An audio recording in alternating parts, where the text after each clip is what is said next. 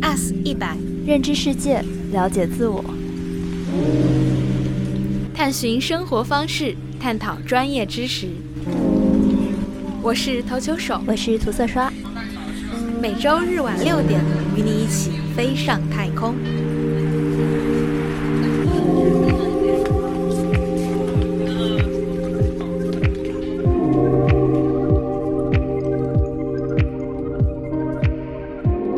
各位 Ask 一百的听众朋友们好，我是涂色刷，欢迎来到 Ask 一百第四十三期节目。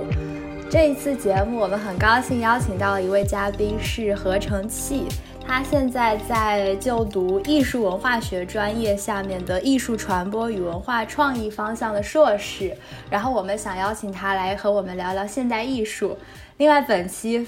测量员久违的回归了主持队伍，所以接下来请合成器和测量员给大家打个招呼吧。嗯，各位听众朋友，大家好，我是这一次悄悄混进节目里的合成器。大家好，我是前来附庸风雅、接受艺术熏陶的测量员。话说，我真的已经很久没有出现过了吗？ 嗯，至少两期，那不是你一个人录了两期吗？ 好吧。嗯，以我们发布节目的频率来看，还是有那么一阵了。嗯，总之呢，今天以艺术这么一个听上去非常高雅的话题，把大家召集在了一起。不过呢，我们今天要聊的是现代艺术，而为什么想要聊这个话题，以及为什么要请合成器，一方面也是我自己。嗯，觉得自己始终是一个现代艺术的门外汉吧，尽管可能看过一些展览。另一方面，也是前段时间有一些新闻热点，如果听众朋友们还有记忆的话，呃，比如说有一个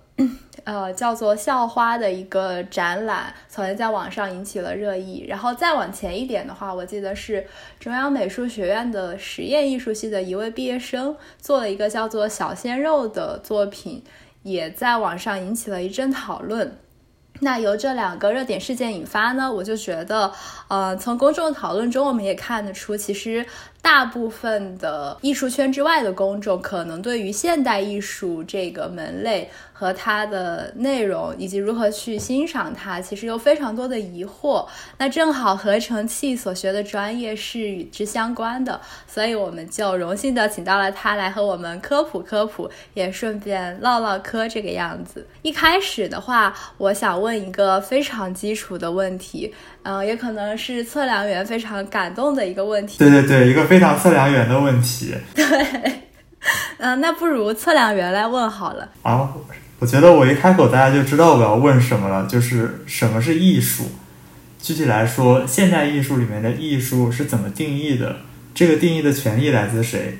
好吧，其实这个问题是左侧刷写的，我只是把它念了出来。但确实，这也是我想问的问题。对，然后我再找补一句，就是我们今天的讨论，嗯、呃，可能会涉及到一本叫做《现代艺术一百五十年》的书，然后这个书是由英国媒体人威尔贡培兹写的一个小册子，呃，也不能算是很短小了，但是它意在以比较。嗯，平易近人的语言向大众解释现代艺术的一些流派。那么，当然，我向大家保证，即使你没有看过这本书，嗯，应当我们的讨论也不会有太大障碍。不过，如果你有兴趣的话，也许可以在听完节目之后去找来读一读。那么，其实我当时写这个问题的时候，是在读这本书的波普艺术那章节的时候，有看到一句引言说：“艺术并非看起来像艺术才是艺术。”这句话就很绕。然后不禁使我在思索，这里边的好几个艺术到底指的是什么呢？对，首先就是我第一次看到这个问题的时候，被提到这个问题的时候，感觉非常的震撼啊！上来就放大招， 这种终极问题， 这种终极问题， 这可是学科聊天的大忌啊！这怎么回答呢？其实非常难回答，这种这种问题就是永远也不会有真正的一个结果的，因为它始终没有被成功的定义过。就艺术家、理论家、艺术史家，还有所有觉得自己能够对于艺术讲一两句话的人，其实从来没有成功的说服过彼此。它其实，在各个艺术史的流派、各个美学流派里面，都有各种各样的定义。呃，但是我觉得，其实把这一堆定义全部拿出来的话，我们还是没有办法去理解什么叫做艺术。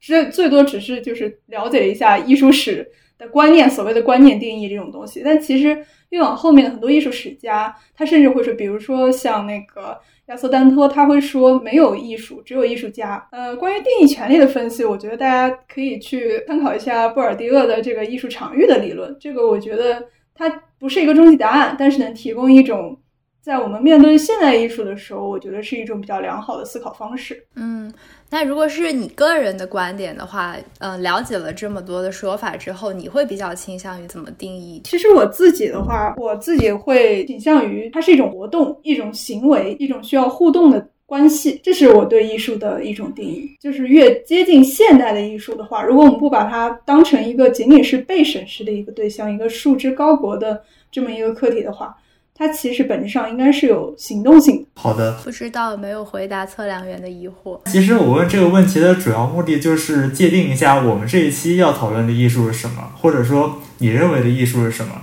刚才其实你已经说了一些你的想法。嗯，我倒是其实想到了我之前写过的四个小段儿，就是不是很成熟，这算是我的一种个人定义吧，就是我很很很做的，很做作的。这个四个小段就是关于我有时候会叩问自己什么是艺术，然后我有四种回答。我的第一种回答是：艺术是一场多方参与的劫夺，是艺术家、艺评者、艺术品和观者在同一艘巨大的船上互不相见的狂欢。艺术在摇荡的波浪中露出半明半昧的脸。这是我对艺术的第一重定义。然后第二重我的定义，我的理解是：艺术是虚伪。这种虚伪乃是人类文明所必须的根基，是罪恶，也是迷人之处。嗯，我对它的第三重描述是：艺术是不可追的瞬间，是抵御不确定的徒劳和遗憾，又不可抑制地生出更多的不确定。艺术审慎地选择一种面目呈现，却往往在之后肆无忌惮地走向其他。那我对它的最后一重描述就是：艺术是一声呼唤，永远正在召唤。总是企图预言，甚至不幸言中。此处应有掌声。对，我也觉得，就是这四段文字就写的非常艺术。这是我大概就是一年多以前，有一天就是被灵感劈中了，可能也是看了一堆关于艺术的定义之后，然后就对用自己的话把它组织了四段。现在看来真的是非常做作。我是觉得合成器的这一段回答非常的美。而且我私心认为，可能这一期的题目和摘要就没有那么难写了。嗯可以，你没有选择困难症吗？请 标明著作权。嗯呃，摘取一些片段进行重新组合，也挺好，这也是一种艺术构建的方式。嗯，让我想到了波普艺术中一些艺术家就是从杂志、报纸上剪一些东西。哦。就拼成一拼部作贴，品。拼贴非常常见的方法。就这次我们是在声音领域进行类似的尝试，所以我们这次可能是播客中的波普艺术。真会为自己贴金呢、啊！我们这么听起来好像是万物皆可艺术一样。你可以说是艺术包容万物啊！原来如此，精神境界一下子就被拔高了。已经有相声艺术的味儿了，毕竟语言艺术也是艺术嘛。那是，确实是这样子的。所以我们就可以进入下一个问题，就是为什么谈艺术史的时候，基本上都是指视觉艺术？对，尤其是绘画。而我们说的其他一些，比如说像我平时说的一些，比如说文学、戏剧，甚至小说、电影、游戏，这些都没有被归在一般谈艺术的时候。艺术的范畴中，这个就我仔细想了想，它应该是一个词义学或者说语义学的一个问题，就是 “art” 这个词是如何流变，对吧？它本意是它其实在，在就是如果我们追溯到古希腊的话，它本身就是指各种各样的技艺，甚至当时的科学是被归在这个大词里的。只不过到后来，它就是越来越指这种美的艺术，所谓的 “fine art”，嗯，指的是这种具有视觉表现性的东西。或者可以简单直白的说，就我个人觉得一个 很很简单的小原因，就是视觉艺术相对来说是比较容易保存的，它比较容易形成一种历史的书写，或者说它那个呈现出来的样子，呃，跟它本来的那个使用的功能相对来说是最接近的。你比如说，如果我们想要保存一段就是十十几世纪初的一段圣歌，比如说《格里高利圣咏》这样的东西，我们很难去听到当时的声音，我们最多能找到的是当时的乐谱。那么我们能能看到的东西跟它呃当时所呈现出来的这个面貌啊，这是一种比喻的说法啊。歌曲它没有面貌，它只有声音。但是古代的人不会录唱片，所以没有办法形成比较一致的这种历史书写。而相对来说，呃，视觉艺术在这一点上是比较直接的啊，所以它更容易形成这种研究对象和这种历史书写。呃，再加上视觉艺术在人类历史上的很长时间里面，它都作为一种就是美学的养料啊，视觉愉悦的提供者啊，作为一个宣传的工具，或者是这样类似的这种角色，他在扮演这样的角色。那对于这些事情的书写，其实也就会带有对于视觉艺术的书写，我是这样理解的。那就引入到我们的下一个问题。就是呃，艺术和商品的界限是否在现代世界变得也不那么明晰了呢？这个问题啊、呃，其实仍旧是我在看《现代艺术一百五十年》这本书的时候引发的一个疑惑。里边提到了一个呃，我不知道这个算不算装置艺术啊，但这个作品是在波普艺术那个章节里边的。这个作品是由艺术家欧登伯格创作的，叫做《商店》。然后在就是我觉得它挺适合在播客里边讲述的，因为它是一个有着行动含义的一个艺术，而不是说一幅画，我们可能很难用语言的去描述它。所以我就在这里给大家简简单的介绍一下这个作品，如果我没有误解它的话。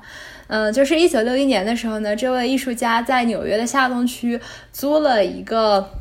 房间，然后呢，他就把它布置成了商店。然后在这个商店的后面，这位艺术家为为商店提生产着商品。他所谓的生产，那实际上就是创造嘛。而他生产的这些商品，其实和一般的呃我们平常日常会消费的百货是很类似的，比如说帽子、服装、内衣、衬衫，还有食品等等的这些东西。然而呢，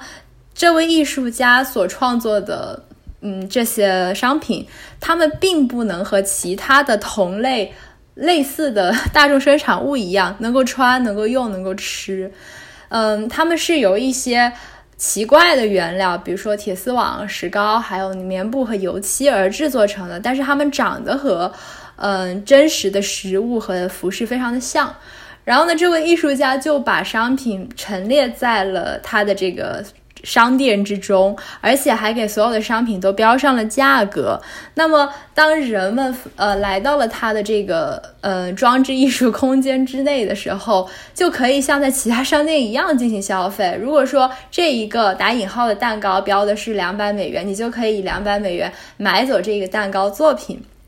然后，呃，当时那个这本书《现代艺术一百五十年》的作者就以调侃的语言说，嗯、这个商品不，这一个艺术作品一上市就被呃收藏家、艺术家们疯抢，因为它里面标的价格其实相对于其他的很多艺术品来说非常的便宜，所以说作者就说，艺术世界与其他任何人一样，都抵制不了便宜货。呃，我当时就觉得非常的有意思，就是呃，波普艺术它本身好像就是来源于这个大众消费品产业刺激的一个灵感，而这位艺术家的作品好像是在以一种镜像的方式回应，而而他生产出来的这个装置的结果，确实让艺术界的这些人们。和普罗大众在百货商店里面做出了一样的行为，就是冲进去按照标价来购物。所以说，我就很想和大家探讨一下，说，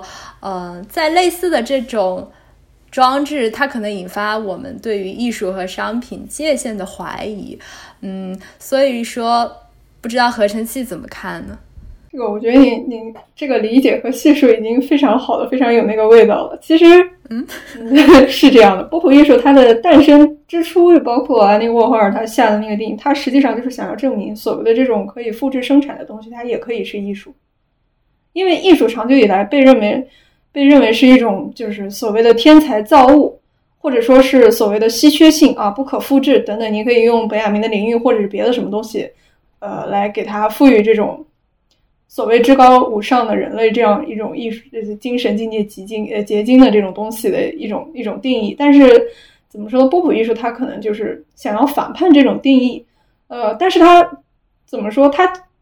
糟糕，但是也巧妙的，他最终选择了这个他的作为武器或者说质料的这种东西，是我们生活中司空见惯的那些消费品，就是所谓大工业生产的这些产物，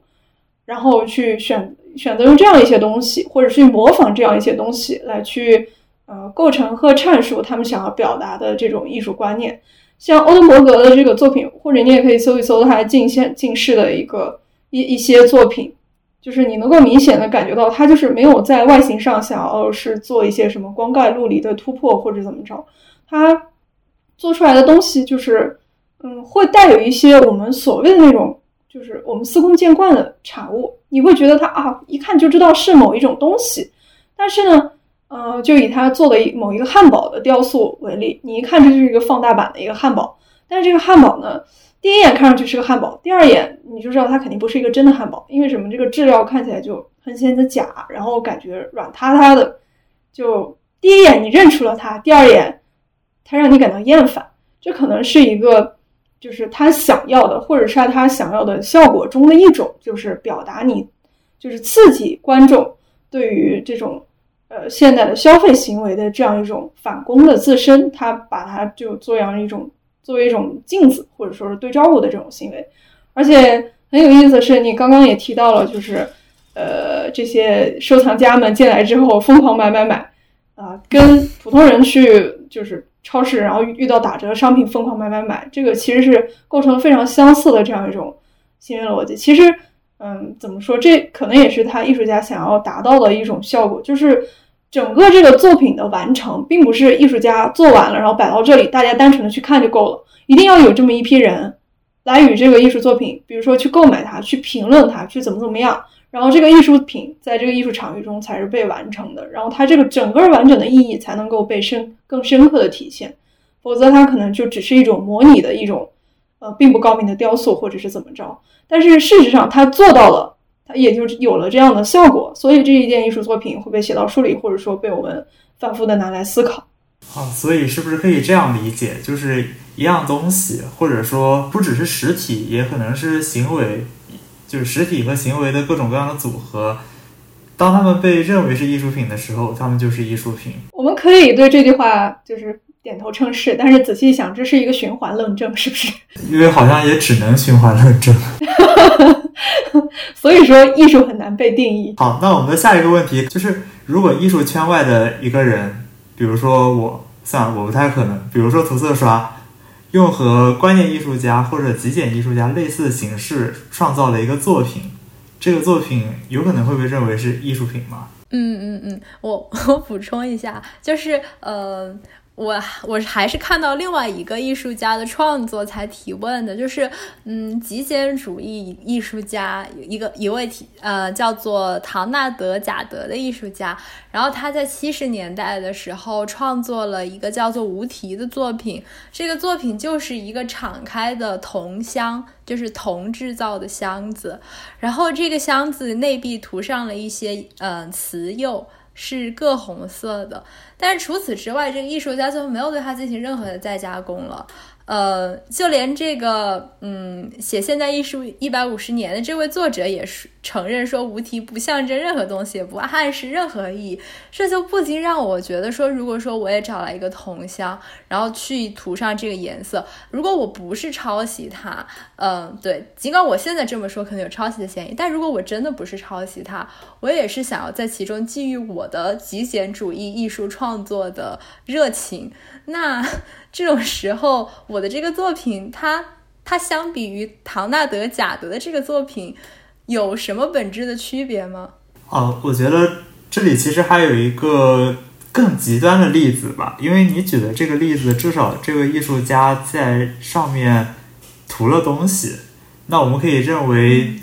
为这个铜箱上色，或或者说做表面装饰，这也是一种工艺或者说艺术的体现。在现代艺术一百五十年的引言中，作者一开始就提到了一个作品叫做 Equivalent Eight，就是一百二十块砖头摞在一起，这个我觉得可能跟工艺关联度也不大。对，就是刚刚策展人说的这个上色，它可能是一种工艺。那可能在某一个呃生产瓷碗的工厂里边，每天有大量的瓷碗或者更大的器具被上色。如果我们把它单独的拿出来放到美术馆里边，和唐纳德·贾德的作品并置，然后写着嗯。编造一个艺术家的名字，那是有可能蒙混大众的嘛？或者说，呃，在某一个砖头厂里边，可厂工厂的一个角落，可能堆砌着呃比一百二十块更多的一些砖头。如果我们把它们也原封不动的挪到，嗯、呃，刚刚策展员说的那个作品旁边，大众或者说评论家们会感到嗤之以鼻，还是说觉得也可以对它再探讨探讨呢？或者说，我觉得有一种更有意思的做法，就是把艺术家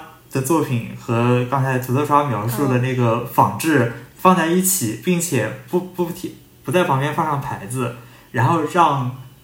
观众就是参观艺术馆的人来猜哪个是艺术家的作品，他们是否有能力辨别得出来。事实上，你们说的这一切呢，我觉得都非常有可能。我仅代表我个人，就是我不知道这一期播客会被什么人听见，但是如果真的有内行的人，我就说，他们也不知我道只你是一个谁小学生，无意冒犯，求求了。但我觉得这可能就是这一类艺术它必然要面对的一个问题，也就是它的吊诡之处，就是当你去剥去了一个形式上外在的可见的呃艰难性或者说新奇性，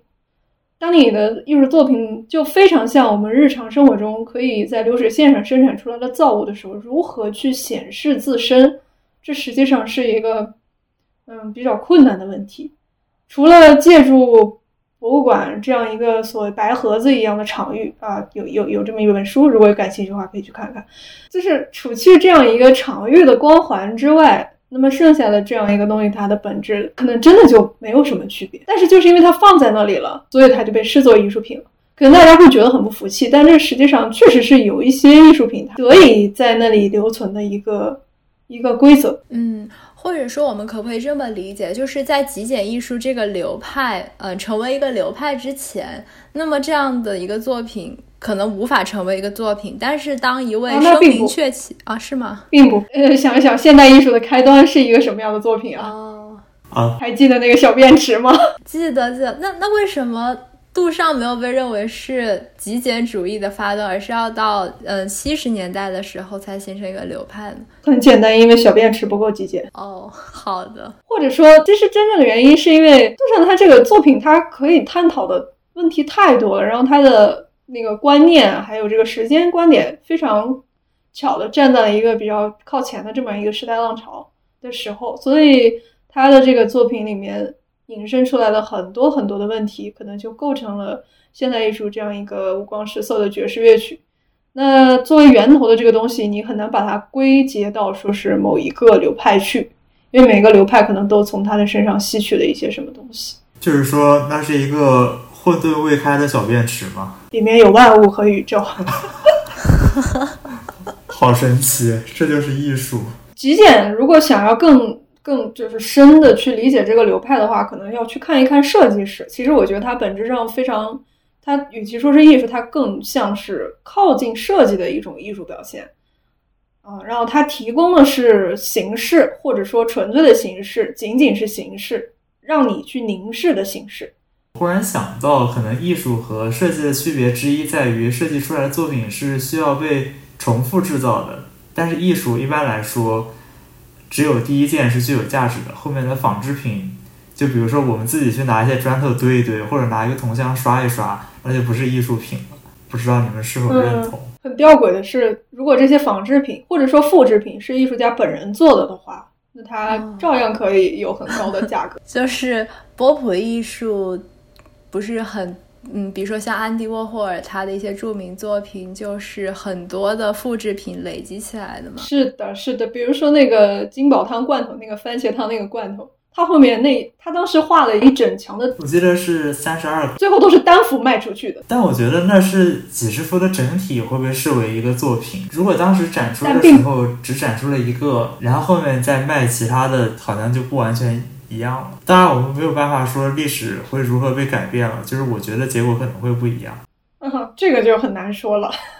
好吧，对我想到了一个更加吊诡的问题，吊诡似乎成了这期的关键词啊，就是呃，如果说有一个人去把安迪沃霍尔沃霍尔的这三十二个罐头偷走了一个，然后替换上了一个跟他一模一样的，那么呃，这件事情如果被公之于众了的话，安迪沃霍尔的这个作品会因之掉价吗？因为它不完全是艺术家的创作了，混进了一个诈骗犯。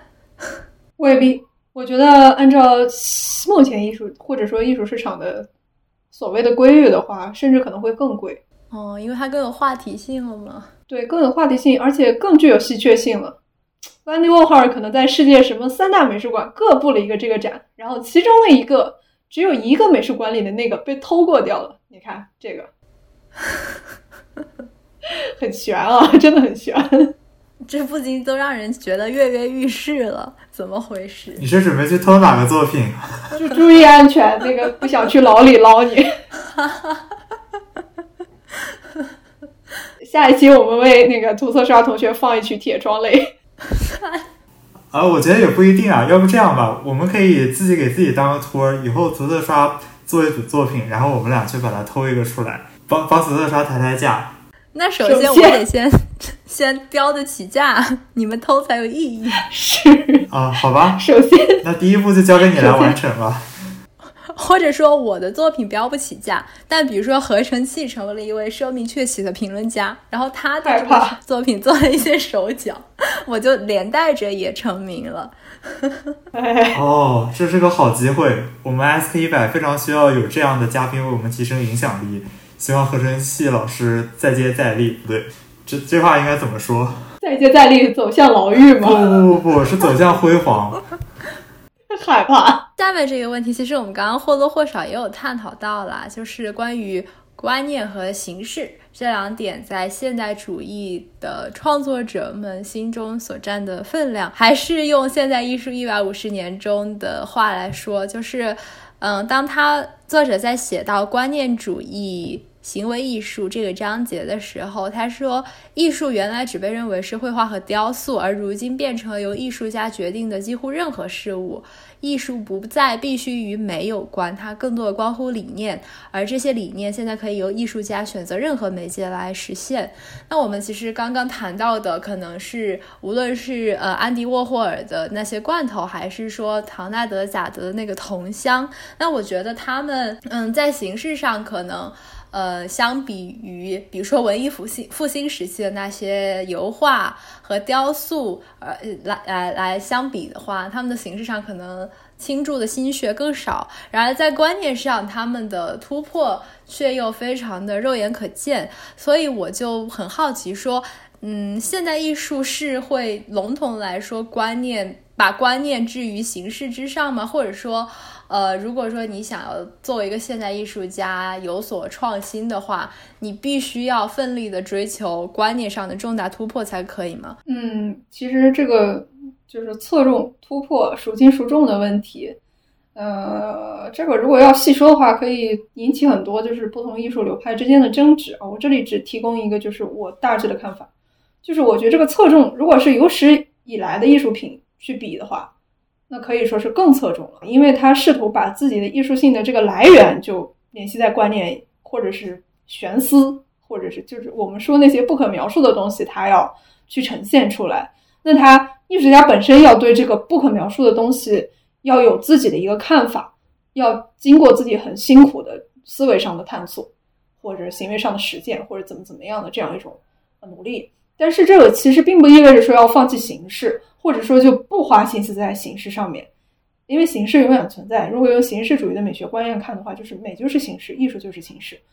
不过就是形式和美，它也是就是两回事儿，也不等同。就是艺术并不是单纯为了提供美的，这个美的话，我这个是打引号的美，就是所谓的优美、狭义的那种我们常所认为的形式上的悦目。本身美到底是什么东西，就是一个非常值得探讨的问题，它不一定指的是形式上的悦目。然后话又说回来，呃，这些就我们看来不那么美、不怎么好看，我们用“好看”这个词可能更直观一点。不怎么好看的东西，也并不意味着艺术家并没有花心思在这个艺术形式上面。事实上，想要一个作品它被人认真的审视，经得起推销，去当做一件艺术品的话，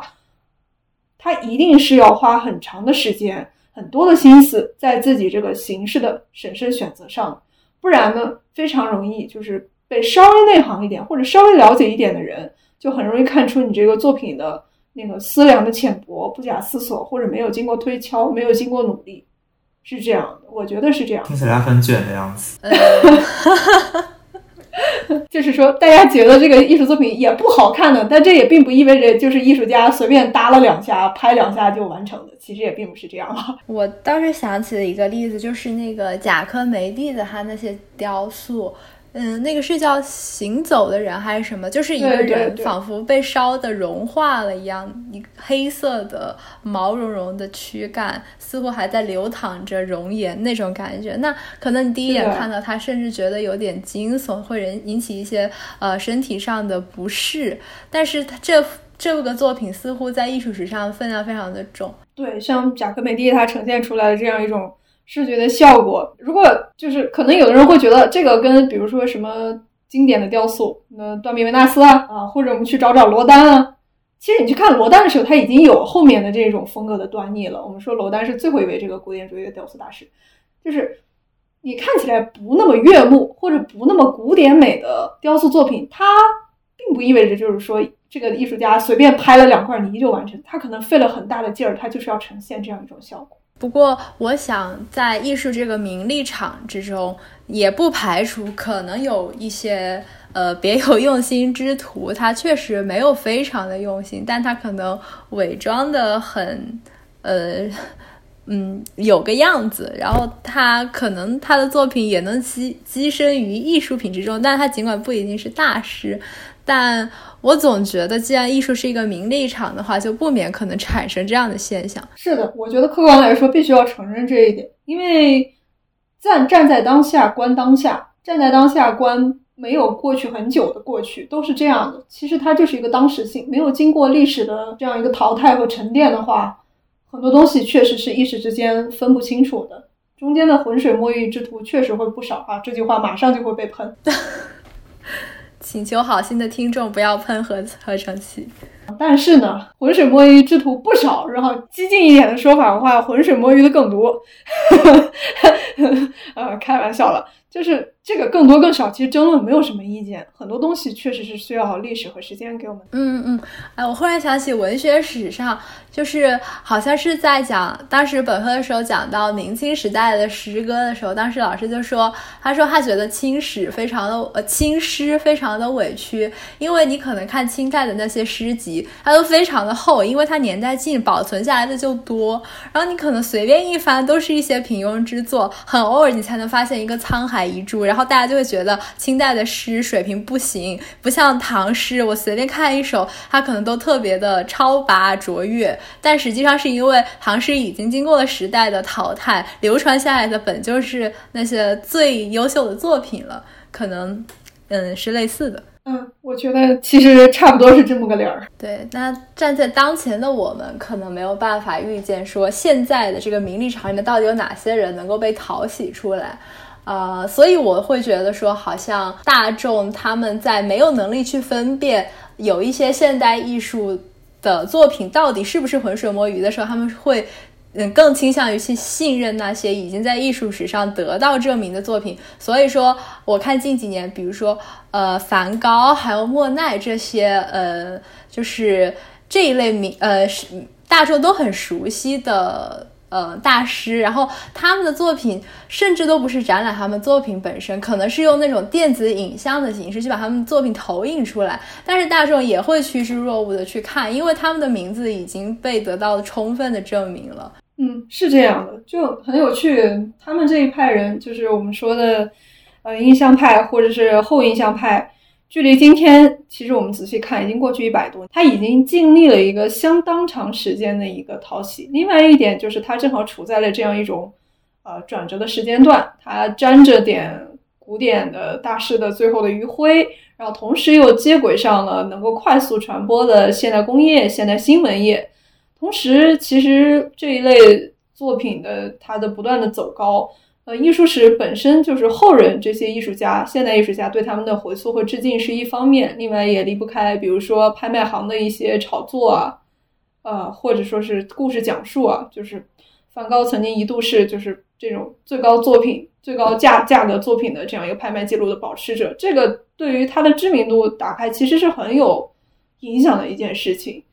呃，另外一个就是他他们这一派的那个呈现的这种视觉效果，呃，比较适应现代人所追求的那样一种悦目和优美。它的色彩提供的非常的丰富，又具有流变性啊、非常符合现代人习惯的一些视觉方式，所以它很适合去做一些商业化的推广。你可以把它们做成丝巾、连衣裙，然后包装、海报，各个都可以借用他们的灵感。这就是怎么说，这也算是艺术的一种伟大和实用性的功用吧。他们过去了这么多年，可以给现在这么多人提供饭吃。对，就是我在英国这边逛美术馆和博物馆的时候，我会发现他们文创区就是你说的印象派和前呃后印象派的这群人，他们以他们的作品延伸出来的文创是最多的，好像也是最卖热的门最好，对，是这样的。那我们可以过渡到下一个问题，就是，呃，如果说印象派这群人，他们是站在古典艺术和我们所谓的现代艺术的这个转折阶段的话，而现在的人。呃，我会觉得说，古典的艺术形式好像已经，嗯，就是它不再是艺术界的创作主流了。我不知道我的理解对不对啊，但，嗯，但至少古典的艺术形式，他们现在仍然有学徒。嗯，我就很好奇说，如果呃当代的作呃当代的创作者，他们大多数都在奋力的做一些呃符合当代就是艺术史演进到今天基础上的一个创新的话，那么那些比如说学很传统的油画、雕塑，甚至说中国古典的那些呃书法、山水画呃的这些人，他们在今天受了这个传统的训练，可是他们面对的这个世界，并不再是那个艺术诞生之初的传统世界。那这群人，他们嗯，是否会陷入了一种困境呢？当然，这是我的猜测。嗯，这个问题我看梁元先生他也有标注，就是他有什么话想说，我蛮想听听他的回答的。不知道为什么突然被 Q 到，但是其实我的标注目的很简单，就是我对这个大纲排序的时候，我并不是很清楚这个问题的定位，所以我要在这里说一下。但是既然提到我了，那我还是想问一个问题，就是涂色刷所说的困境是指什么方面的困境？就是说，如果他们用古典艺术的形式进行创作的话，他们的作品会得到更少的欣赏，是指这个困境吗？嗯，我觉得一方面可能会更少人欣赏，也就是说他们的吃饭可能成为一种问题。而另一方面，以他们自己的艺术追求来说，他们会不会觉得很矛盾呢？就是这个艺术是一直在往前更迭，而我做的这个东西可能已经被时代所淘汰了。我来大致的依据我自己的一个观察和学习来回答一个问题。首先就是说不存在的，并不会他们的观众变少了。我倒觉得古典艺术的受众其实远比他们当时就是古典艺术是唯一的艺术形式的时候，比那个时代要广大的多。很简单，那个时候的古典艺术是什么呀？那是西方的艺术，对不对？我们中国人更不知道油画是什么。现在就凭空多十四亿，对不对？理论上。 就是其实古典的艺术形式，我们有指视觉艺术形式，如果加上书法的话，今天的受众是非常广大的。倒不如说，如果一个受众他是现代艺术的受众，那么他必然是古典艺术的受众。但是反过来就不一定了。懂这种所谓的古典艺术形式的人，或者传统艺术形式更多，不少大众甚至人，这些才是艺术。我觉得好像钱钟书先生在《围城》中对于新诗和古诗有类似的描述，对，就是写新诗的人绝不认为自己不懂古典文学中的那些诗词，反之就不一定。对对对，是这样的，它作为一种，你不能把它单纯的理解为是一种并置的门类，或者说是竞品关系，其实并不是这样的。它们既是竞品，也是现在一些艺术它的一个存在的一个前置。说一句就是可能会被喷的话，就是对于一位刚成长起来的艺术家，不管他是学什么的，他是以什么为吃饭的，其实吃饭问题是第一位的。那么凭借这些现有的他这一些比较传统的这些技法去表现呃现在能被市场或者说能被我们的 government 所接受的这些东西，宣传部门所要求的这些东西。是完全没有问题的，倒不如说这些才是市场和宣传部门的大头。但是在站稳脚跟之后，也许他们中的一部分人会致力于探索和突破，尝试新的技法呀，表现新的内容啊，或者是去尝试新的艺术门类，或者去转向理论啊，去做史论研究的等等，这些可能是会有的。也有可能他就是喜欢这个东西，他只想凭借这个去做一个生产性的这样一种，其实也是很常见的、很现实的。是的，而且如果你。是油画专业毕业的话，那我想，呃，如果你还刚初出茅庐，然后暂时经济状况不是很稳定，至少可以去说教小孩子画油画。但是如果你是实验艺术系毕业的，你可能就不知道去教谁了。啊，是的，那就必须要去博物馆了， 是这样，跟不是博物馆，必须要去，比如说画廊或者美术馆或者怎么怎么样去做一些别的事情。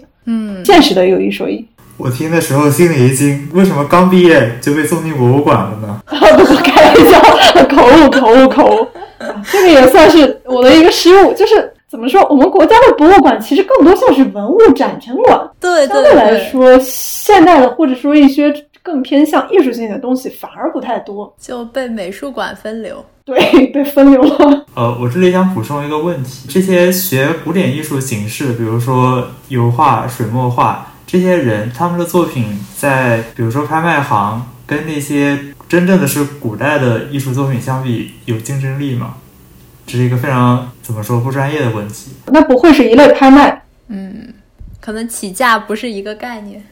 对，它不会是同一个赛道。古代的话，像我们国家不允许买卖文物的，但是海外的话，他就把这东西一律视为是 antique 古董这种东西，它是可可可买卖的，或者怎么怎么着的。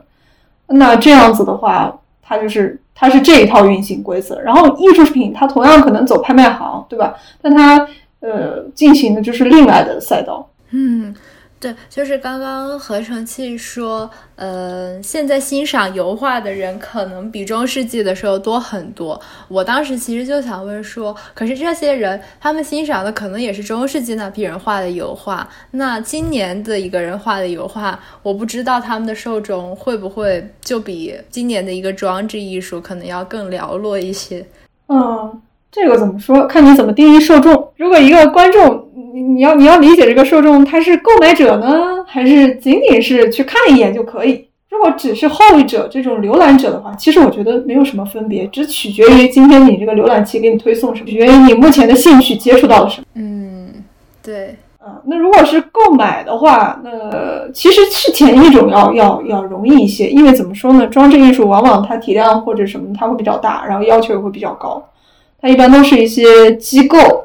至少你得有相当大的一个展陈空间，然后去放这样一个东西。而你说就是所谓这些传统的油画或者是怎么也好，如果是画的比较真的比较一般的那种，如果你可以你可以去上雅昌搜一搜，然后就会发现，或者甚至去淘宝你都可以买到那种东西，对吧？嗯嗯。就是不太出名的这些人，或者是水平比较一般的这些人，你他只是买来作为一个装饰用，然后你会发现它价格也不高，啊，就是这样，它不同的一个用途，就会有不同的这种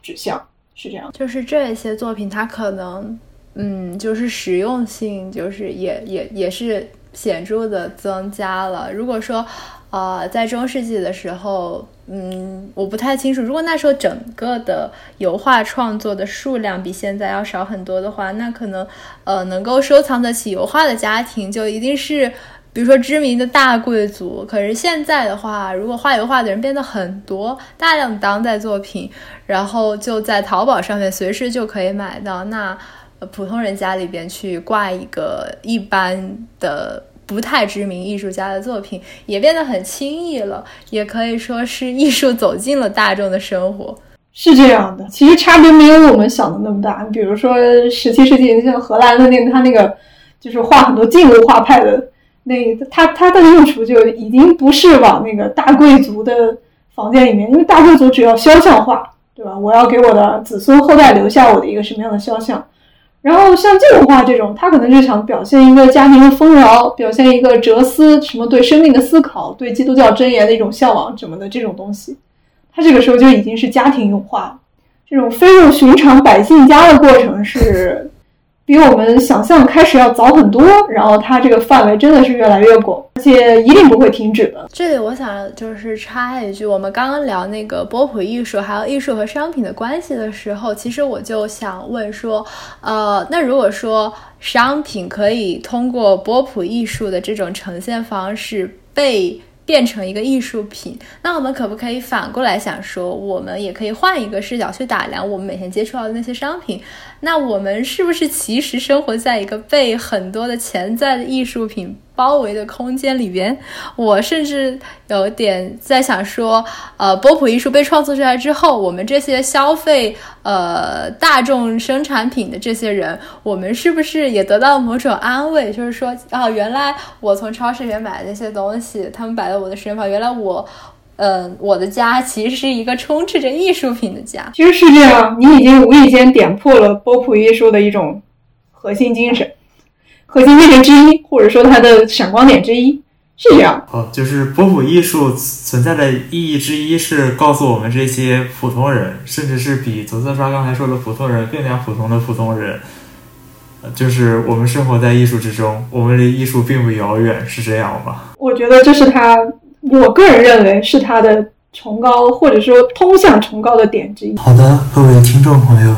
由于时间关系，本期节目到这里就告一段落了。下期节目中，我们将继续现代艺术这个话题，讨论观念艺术与道德标准的冲突，以及普通人如何进行艺术欣赏相关的话题。欢迎持续关注，我们下期节目再会。感谢收听 Ask 一百。这里是投球手涂色刷，发自东八区临时区，从智性的太空慢慢着陆，让我们再次回到生活。下次同一时间，让我们外星再见。